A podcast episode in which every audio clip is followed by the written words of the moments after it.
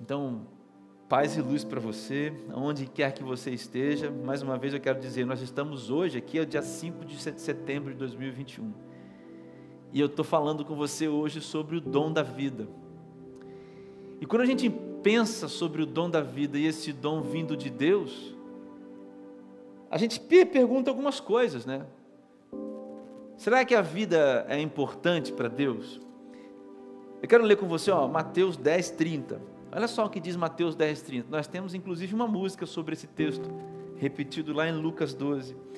Quanto custam dois pardais? Uma moeda de cobre? No entanto, nenhum deles cai no chão sem o conhecimento do seu pai. Conta vocês, até os cabelos da sua, de sua cabeça estão contados. Portanto, não tenham medo, vocês são muito mais valiosos do que um bando inteiro de pardais. Sim, a vida é importante para Deus. Cada vida é importante para Deus. A vida, meu querido, o dom da vida, estar vivo, poder estar aqui, você aonde você está, aonde você estará amanhã, a, a, a vida, a vida, biologicamente falando, é, em todos os seus aspectos, aquilo que te torna ser humano enquanto físico, enquanto desejos e pensamentos, e enquanto corpo também que funciona, isso é importante para Deus. A vida é importante para Deus. Nós vivemos num tempo onde a vida vale muito pouco. Nós temos, nós temos visto cenas grotescas de pessoas empoleiradas nos aviões americanos deixando o Afeganistão. Nós temos um retrato cruel de um mundo onde a vida deixou de ter valor. Mas a vida é importante para Deus. E a vida a ser vivida, ela está em Jesus. Olha o que diz 1 João capítulo 4, versículo 9: Deus mostrou quanto nos amou ao enviar o seu único filho ao mundo. Ah, isso é muito importante. Para que por meio dele tenhamos vida.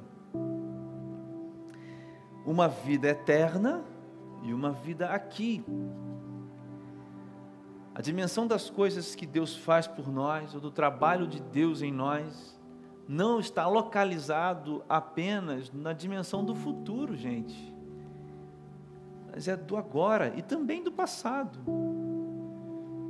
Tem gente que não gosta de olhar para o passado, mas uma nova criatura olha para o passado, resolvido em Jesus Cristo, perdoado em Jesus Cristo.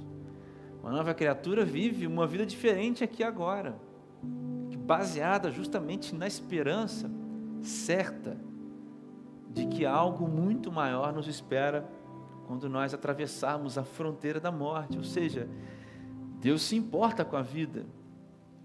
E Deus nos deu uma vida em Jesus. E Deus também nos deu um propósito para a vida.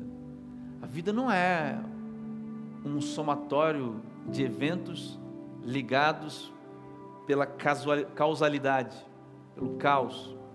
Olha o que diz 1 Pedro 2, 9: Vocês, vocês, porém, são geração eleita, sacerdócio real, nação santa, povo exclusivo de Deus, para anunciar as grandezas, olha, nosso propósito, para anunciar as grandezas daquele que os chamou das trevas para a sua maravilhosa luz. A vida tem sentido. A vida não é um caminho sem sentido. A vida não é um poço do sofrimento de ter que escolher as coisas, como diz o Sartre, o filósofo Sartre do século passado, ele fala isso muito, você sabe disso. Que o maior, maior sofrimento do ser humano é nascer vazio e ter que escolher tudo o que é. É verdade, nós temos que escolher as coisas, mas nós temos um propósito. Nós temos um propósito maior. Nós não estamos vivendo o vazio. A vida é importante para Deus. A vida que Deus nos dá está em Jesus. Existe um propósito para a vida e eu poderia continuar falando uma série de coisas. Mas a gente vê, na verdade, no dia a dia, se você olhar para as ruas amanhã, durante o caminho do seu trabalho, passe olhando, na ida ou na volta, você verá alguém vivendo uma vida desprezível em algum desses níveis. Você vai ver alguém mendigando alguma coisa nas ruas. Porque nós vivemos um caos social. Nosso país existem 14 milhões de desempregados, esse número fica na minha cabeça. Nosso país é o país um dos mais desiguais do planeta. O nosso país, infelizmente, tem igrejas que entortam, entorpecem as pessoas por um evangelho torto. Jesus se preocupa sim com aquilo que vestimos, com aquilo que comemos. Jesus se preocupa sim. Se você andar por aí, você vai ver pessoas também. E se você andar, conversar com as pessoas, você vai ver pessoas desprezadas por outras. Você vai ver ou conhece alguém que vive num relacionamento tóxico, onde o valor da vida não vale, ou o valor da vida é baixo, onde as pessoas se espetam umas outras. Você vai ver casos de mulheres que são violentadas pelos seus maridos, não fisicamente, eu estou falando psicologicamente, são abusadas. Você vai ver pais que são abusados pelos filhos, filhos abusados pelos pais. Você vai ver esse abuso da relação, do afeto, aí pelas ruas, à vontade. E você vai ver também o desprezo pela vida no nível espiritual. Você vai ver aos montes as pessoas dizendo que tudo que o Evangelho revela não passa de uma mera invenção humana. Você vai ver pessoas rejeitando a vida que é Jesus, que eu acabei de falar. Você vê esse cenário todo aí. O Brasil é um cenário perfeito para você ver a desvalorização da vida no nível social, no nível dos afetos e no nível espiritual. Mas toda essa desvalorização ela é resultado do pecado. Ela resulta da distância de Deus entre o homem e Deus. O homem que se afastou de Deus, o homem que está nas trevas, e a palavra de Deus diz que as trevas são tão densas que, ela, que o homem nem vê a pedra, a pedra que ele mesmo tropeça. No entanto, meu querido, a vida que hoje você tem e que você está aqui me ouvindo é preciosa, ela vale. Se você está me ouvindo aqui hoje, sua vida é preciosa a vida que Deus te deu, o dia em que você nasceu, no segundo em que você foi concebido, em que houve vida mesmo dentro da barriga da sua mãe, no útero da sua mãe, esse dia, esse momento, ele é precioso. Até o momento em que você deixar de existir aqui, esse tempo aqui na terra, essa dimensão de existência, ela é preciosa vale, tem valor. Talvez você pergunte por que ela tem valor. E aí eu escolhi o Salmo 139, porque o Salmo 139 tem um trecho que dá para gente quatro motivos para agradecer pelo dom da vida. Ou seja, a pergunta que motiva o nosso, o nosso pensamento, o nosso sermão aqui hoje, a pessoa não gosta muito dessa palavra sermão. A nossa reflexão hoje, a pergunta que nos motiva é: por que eu deveria ser grato pela vida que Deus me deu? Por que, que eu tenho que ser grato pelo dom da vida? Essa é a pergunta que motiva a nossa reflexão hoje. E eu creio que nesse texto aqui de Salmos 119 existem quatro motivos.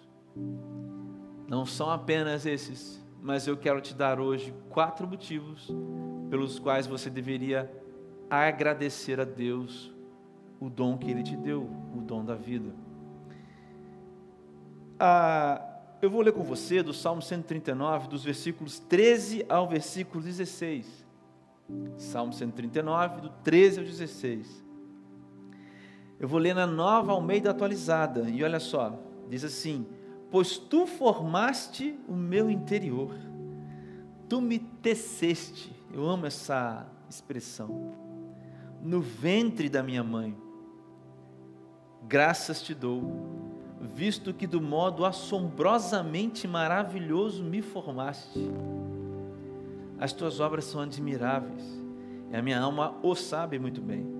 Os meus ossos não te foram encobertos, quando no oculto fui formado, entretecido como nas profundezas, e entretecido como nas profundezas da terra.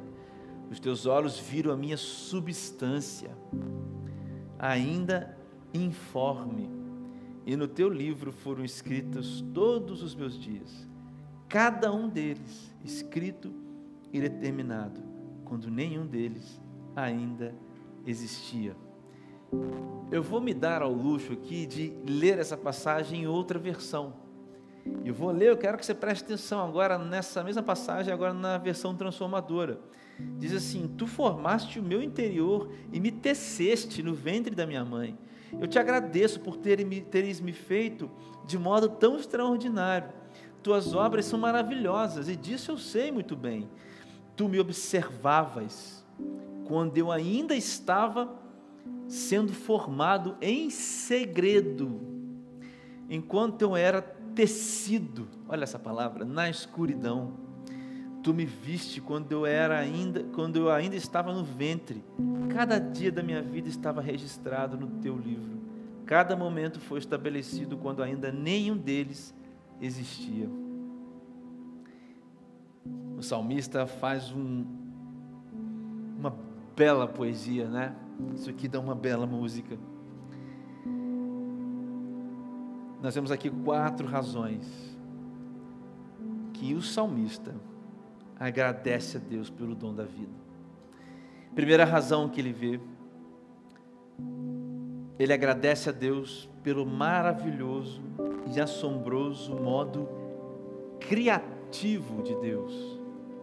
Ele agradece a Deus pelo maravilhoso e assombroso modo criativo de Deus. A nova versão, a nova Almeida atualizada diz: Graças te dou, visto que de modo assombrosamente maravilhoso me formaste. Quando nós lemos o Gênesis, nós vemos ali a narrativa da criação do mundo. Nós vemos as coisas criadas no primeiro dia, no segundo dia, no terceiro dia, no quarto dia, no quinto dia, no sexto dia. E no sétimo houve descanso.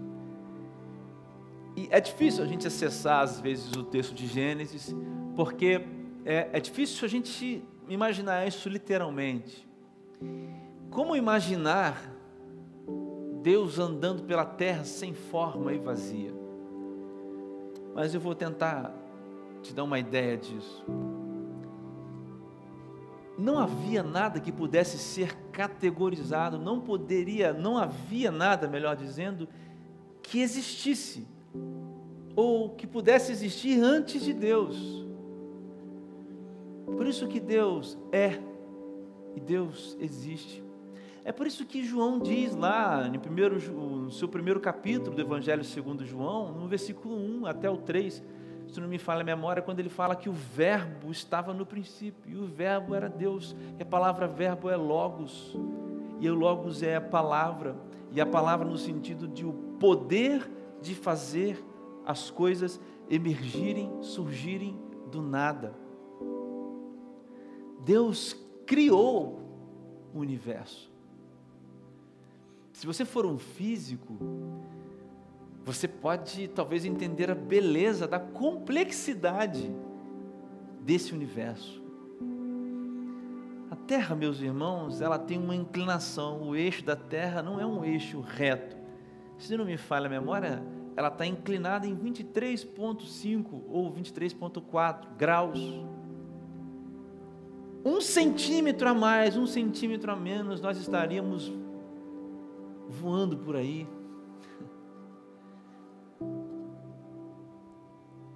Todos os planetas estão conectados entre si. Pela força da gravidade, eles não caem, eles estão ali, se atraindo e se mantendo. E nós estamos falando de uma galáxia. No universo, numa galáxia, existem milhões de sistemas, como o nosso sistema solar. Existem milhões de sistemas na nossa galáxia na Via Láctea. No universo existem milhões de galáxias. Nós não conseguimos nem mesmo saber a quantidade de galáxias que existem no nosso universo. Nós estimamos que o mundo tenha entre 13,4 e 5 bilhões universo o universo tenha 13,45 bilhões de anos. A ciência prova isso. Você já imaginou quanto as coisas foram evoluindo até que ela chegasse onde nós estamos?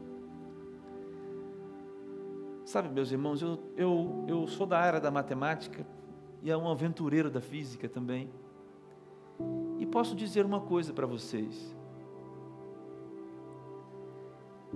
O homem consegue descrever matematicamente até um segundo, conseguia até anos atrás, depois que todas as coisas existiram. Depois o homem deu mais um passo, nós voltamos alguns milissegundos, milissegundos, milissegundos, mas ainda não conseguimos descrever o exato momento onde tudo explode, todas as coisas acontecem. Você já parou para imaginar nesse momento assombroso, inigualável, impensável, intangível, não modelável matematicamente? Esse momento era onde Deus estava andando sobre a terra sem forma e vazia, e todas as coisas aconteceram. É nesse momento que Deus olhava para mim e para você. É difícil falar momento, porque o tempo nem existia. Não existia nem passado, nem presente e nem futuro. Mas Deus era e Deus existia. Eu gosto muito de, dessa palavra lá de Efésios 2,10 que pregamos exaustivamente a palavra poema, né, quando diz que nós somos feituras dele, feituras de Deus, nós somos obra-primas de Deus. Eu quero só dizer para você uma coisa: que Deus é criador. A vida que você tem, Deus criou. Deus pode ter usado as explicações biológicas para te formar e pode ter dado ao homem inteligência para descrever você biologicamente, quimicamente. Mas a vida é Deus quem dá. Agora, queria chamar a sua atenção para o que diz João capítulo 8, versículo 44. Porque se a gente se assombra pelo modo criativo de Deus, a gente tem que ter cuidado com aquele que não cria nada. João 8,44. Vocês pertencem ao Pai de vocês. Jesus está falando com aqueles fariseus que se achavam, por serem filhos de Abraão, serem os verdadeiros merecedores da vida e já, já serem os filhos de Deus. Jesus está debatendo com eles, aí ele chega nesse, nesse termo. Vocês, na verdade, pertencem ao pai de vocês, o diabo, e querem realizar o desejo dele, do diabo. Ele foi homicida desde o princípio e não se apegou à verdade, pois não há verdade nele. Quando mente, fala sua própria língua, pois é mentiroso e pai da mentira. Quando o diabo quando o diabo fala, ele fala a língua dele. A língua dele é a mentira. E o que, que é mentir? Mentir é distorcer algo que é real. Então, quando a gente entende que o salmista está assombrado pelo maravilhoso modo criativo de Deus que criou todas essas coisas, eu preciso também perguntar, preciso sondar a minha mente e pensar em quantas coisas o diabo tenta inverter de valor no que diz respeito à vida. Nenhuma vida é um erro. Nenhuma vida é um erro. Essa é uma mentira da linguagem do diabo, que é o pai da mentira e o pai de todas as mentiras. Dizer que as pessoas, que a vida de alguém é um erro, por exemplo.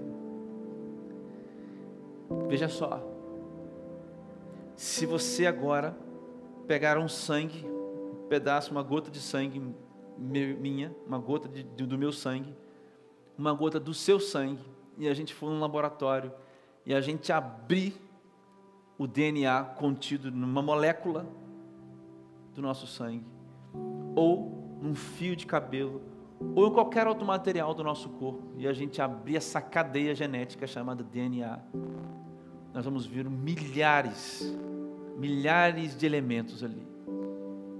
E nenhum deles, e nenhum DNA é igual ao outro. Ninguém é igual a ninguém. Por isso é que Deus é criativo, meu irmão. A sua vida é única, preciosa, porque não tem outra. Não tem outro André Codesto dos Santos, só tem um André. E só vai haver em todo do tempo que esse mundo existir, um André, um Misael, um de você. Não existe outro. Deus te fez de modo assombrosamente criativo. Então não permita que o diabo, com mentiras, tente entorpecer a sua mente dizendo que ele, é, dizendo que você não tem valor, dizendo que a sua vida não é obra de Deus. Você precisa ser grato a Deus pelo modo maravilhoso e assombroso com o qual Ele te criou. Foi lá. Antes que o tempo existisse, antes que todas as coisas existissem, Ele falou: em 1961, dia tal, não sei o que, vai nascer o fulano tal. Em 1980, todas as coisas no lugar antes delas existirem. O segundo motivo que Deus, é, que o salmista também agradece a Deus pelo dom da vida, ele diz: pelas obras admiráveis de Deus. Ele diz assim, ó: as tuas obras são admiráveis. A minha alma o sabe muito bem. Querido, tem, uma, tem uma, uma, um modo de ver a vida que a gente esquece. E que a gente só lembra, às vezes, quando a gente vai assim para Paris, lá para, sei lá, para uma outra cidade na Itália, ou a gente vai para Berlim, cidades bonitas, vai para Nova York. Enfim, ou vai para o interior da Inglaterra, interior da Irlanda, ou você vai aqui para Fernando de Noronha, quando você vê essa beleza da natureza, né? E aí você passa a dizer assim: nossa, que coisa linda! Meu Deus, olha que pôr do sol quando está na praia. Mas o Salmo 19, eu quero ler para você o Salmo 19, versículo 1 a 7. A lembrança que Deus faz a você e a mim, diária, das obras admiráveis dEle. Ó, está escrito assim: os céus proclamam a glória de Deus os céus proclamam. O firmamento demonstra a habilidade de suas mãos. Agora olha isso aqui, ó. Dia após dia, dia após dia, eles continuam a falar. Noite após noite, eles tornam, eles o tornam conhecido. Não há som, nem palavras, nunca se ouve o que eles dizem. Sua mensagem, porém, chegou a toda a terra, e suas palavras aos confins do mundo. Deus preparou no céu uma morada para o sol. Dela irrompe como noivo depois do casamento, alegra-se como volante a guerreiro em seu caminho. O sol nasce numa extremidade do céu e realiza seu trajeto até outra extremidade. Nada pode se esconder de seu calor. A lei do Senhor é perfeita e revigora a alma. Os decretos do Senhor são dignos de confiança e dão sabedoria aos ingênuos. Você leu bem aqui, ouviu bem? Não há som nem palavras. Nunca se ouve o que eles dizem, porém a sua mensagem chegou a toda a terra. O salmista está dizendo: quando um dia nasce e outro se põe, é uma poesia sem palavras, mas que todos veem. E que através dessa maravilhosa poesia nós podemos admirar as obras de Deus. Porque é Deus quem faz o sol nascer e o sol se pôr. Às vezes, meu querido, é preciso olhar para fora da gente. Eu me lembro bem do meu, meu processo ah, de conversão, como depois que eu saí de casa, eu olhava as plantas, as árvores, eu achava aquilo a coisa mais linda do mundo, como era simples matinho. Eu ia correr e via os matos, eu falava, meu Deus, o mato cresceu. Agora imagina você, meu irmão, o sol nascendo, se pondo, a lua. Imagina toda a profundidade de vida desconhecida debaixo do mar. Meu irmão, se o seu coração não enche de alegria por saber que Deus criou essas coisas, a quantidade de animais que existem no Pantanal brasileiro, Mato Grosso, a quantidade de animais na Amazônia, aqui no Brasil, a árvore e a flor que nasce aí na sua casa, a plantinha que você rega todos os dias, que realiza uma coisa chamada fotossíntese que pode fazer com que eu e você respire. As obras de Deus são admiráveis. Uma das coisas que o diabo, o diabo faz em nós muito facilmente, e parece uma bobice, parece pequeno, mas é fechar os nossos olhos para as obras admiráveis de Deus, aí, expostas para todos verem. A natureza, é a natureza que revela. O salmista está falando da natureza. Ele está alegre no Salmo 19, no 19, ele está louvando a Deus porque ele percebe a grandeza das obras de Deus, ele está admirado. Não é possível você ser grato pelo dom da vida se você não percebe o mundo em que você está vivendo, a beleza que há na natureza que Deus criou. Parece que não, mas faz todo sentido. Faz todo sentido. Eu, por exemplo, adoro uma cidade chamada Ouro Preto, gosto muito de Ouro Preto. Os monumentos, as coisas. Eu gosto muito, por exemplo, do, da praia de ver o pôr do sol. Como é que pode? Todos os dias, ano após ano, as estações vão entrando e vão mudando. E tudo isso contribui para que a vida aconteça. Será que a gente realmente admira as obras de Deus? Olha, eu acho que não tem como falar sobre o dom da vida sem falar no mundo em que nós vivemos. Deus é maravilhoso, meus irmãos. Deus é maravilhoso. Você acorda e levanta todos os dias e você tem ar para respirar. E o sol está lá de manhã e à noite. Às vezes tem nuvens, mas o sol está lá. E à noite tem a luz da lua que ilumina. Não se esqueça de que a palavra de Deus fala sobre isso. Não se esqueça de que as obras de Deus são admiráveis. Elas revigoram a nossa alma. A lei do Senhor é perfeita e revigora a alma. Os decretos do Senhor, essas coisas que Deus faz, são dignos de confiança e dão sabedoria aos ingênuos. Mas tem mais dois olhares, mais duas razões que o salmista agradece a Deus. Terceira, ele agradece o dom da vida a Deus por causa do olhar paternal de Deus. Olha o que ele diz aqui, ó, mais um pouquinho na frente, na versão transformadora agora. Tu me observavas quando eu estava sendo formado em segredo, enquanto eu era tecido na escuridão.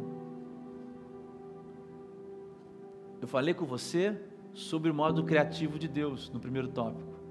Agora eu quero falar com você sobre o modo paternal, sobre o olhar paternal de Deus, paternal de Deus.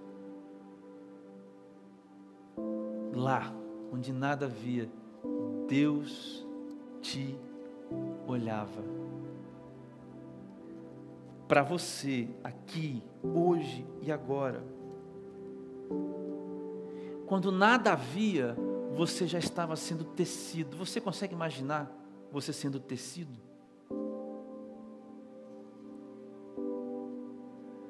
Você consegue imaginar isso? Isaías 64, versículo 8 diz assim: Apesar de tudo, ó Senhor, és nosso Pai. Nós somos o barro e tu és o olheiro. Nós somos todos formados por tua mão.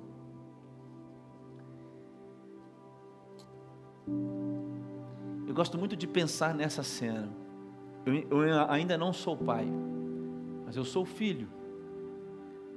E imagino que meus pais, é, assim que eu nasci, bem novinho, imagino que eles tinham que olhar para mim às vezes à noite, enquanto eu dormia, eles tinham que observar. Eu não lembro, né? Mas eu imagino que alguma vez eu fiquei doente. Imagino que meus pais tinham que olhar para mim enquanto eu estava lá doente. Eu dormindo, doente ou com algum remedinho e meu pai olhando, minha mãe olhando. O problema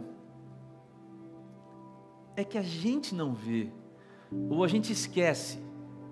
Mas se você saísse dessa cena e visse os seus pais, seus pais terrenos, te olhando enquanto você estava num, dia doente ou num dia ruim, ou então mesmo brincando, imagina essa cena é, é, eu lembro quando eu ganhei uma bicicleta. E eu, eu só lembro de ter ganhado essa bicicleta, acho que foi em 87, 88.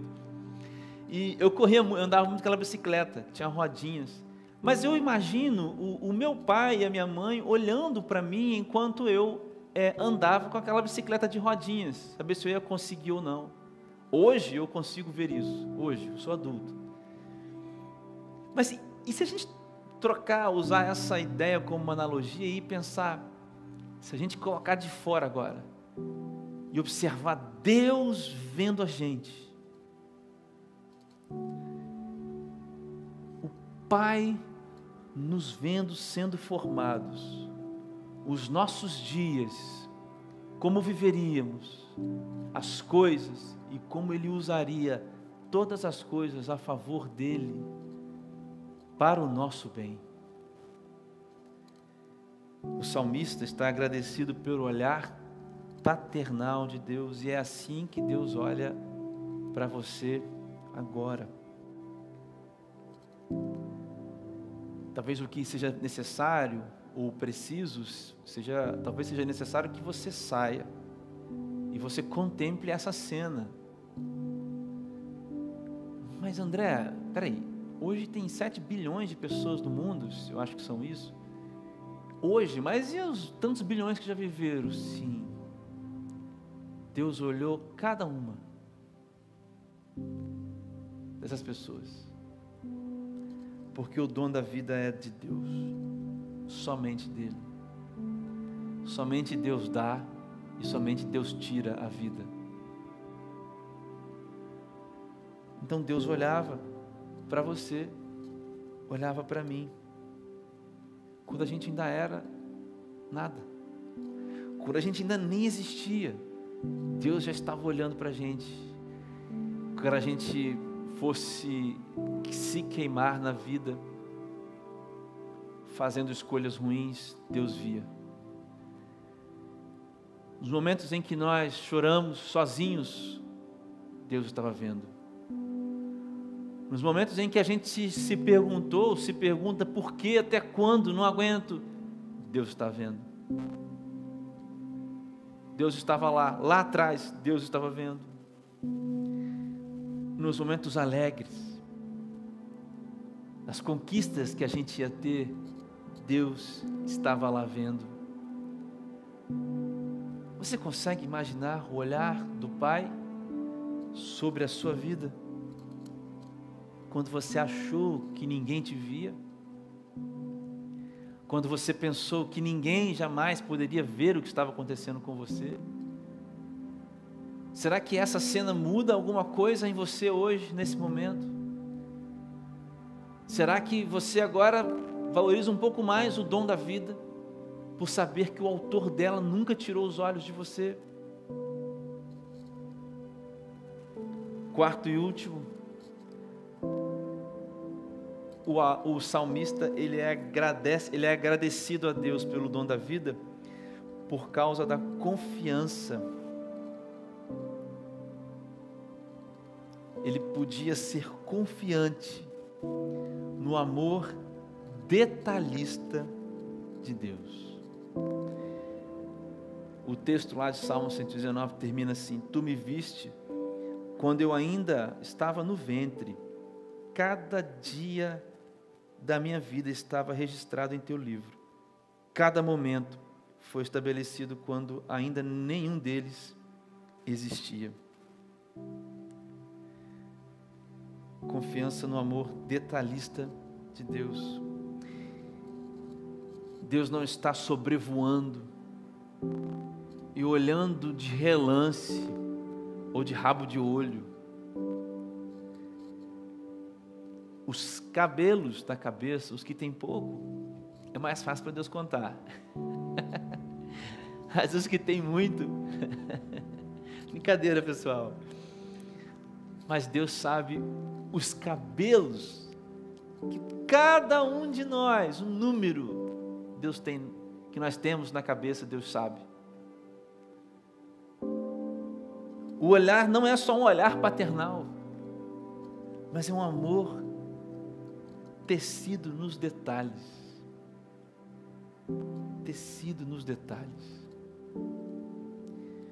O salmista está agradecido porque ele pode confiar nesse amor detalhista de Deus.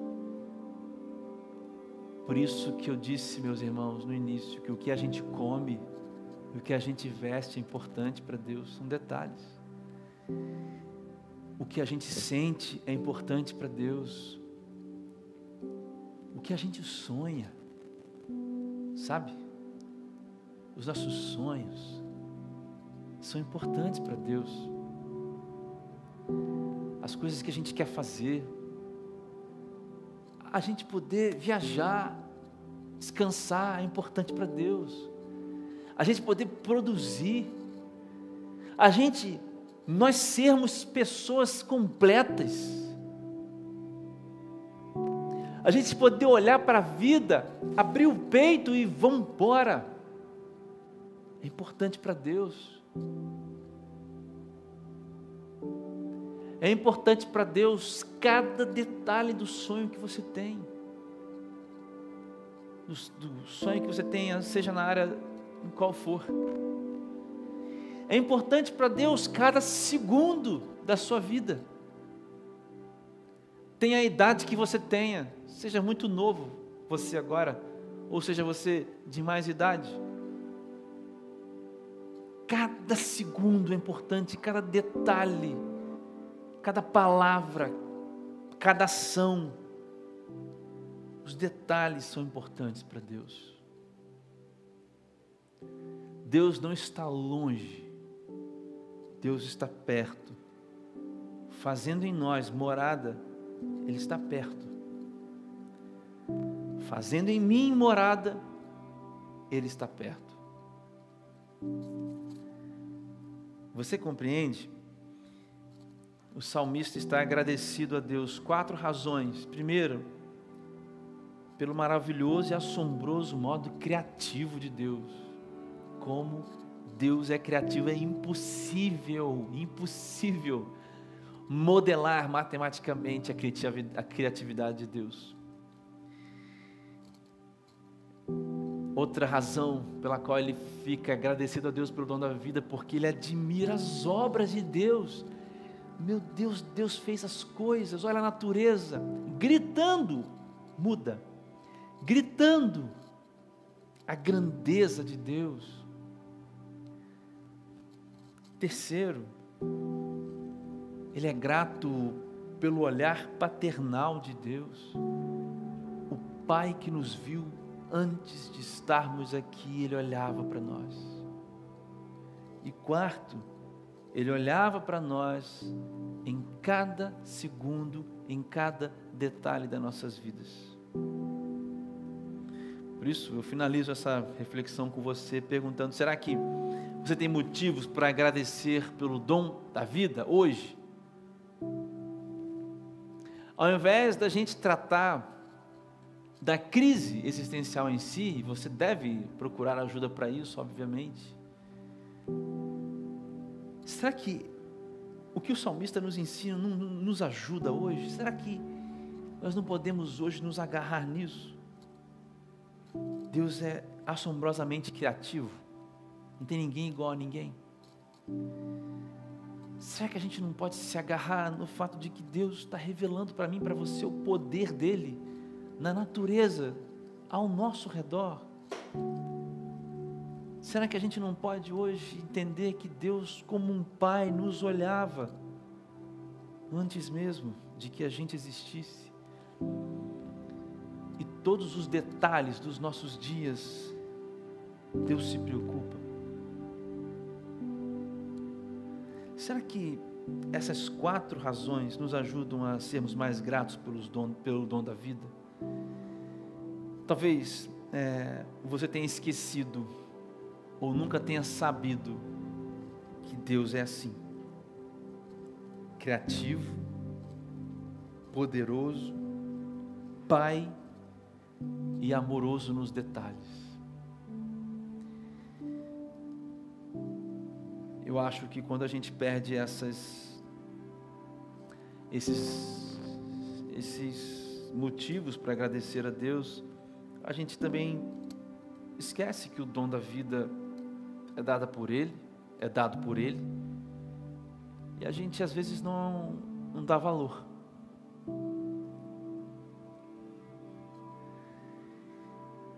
Talvez essa mensagem tenha tocado você em todos os pontos, ou talvez em um, ou talvez em alguns, não sei, mas eu quero fazer uma oração hoje.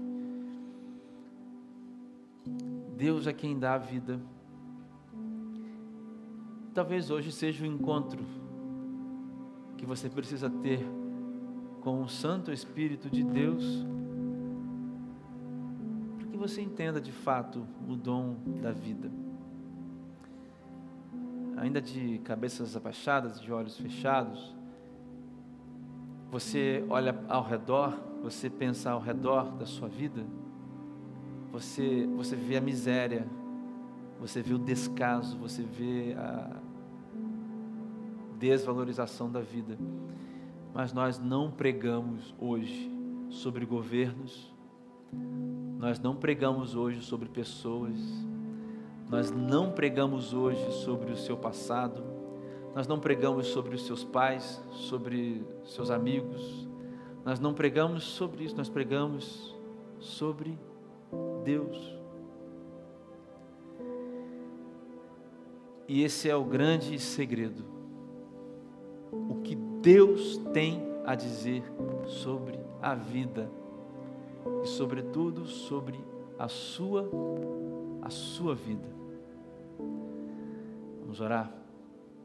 Senhor, eu coloco diante do Senhor, Pai, todos esses meus irmãos que aqui, meu Deus, é, de alguma forma, Senhor,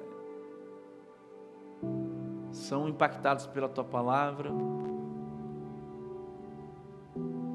vivem, Deus, o desafio de serem gratos pelo dom da vida.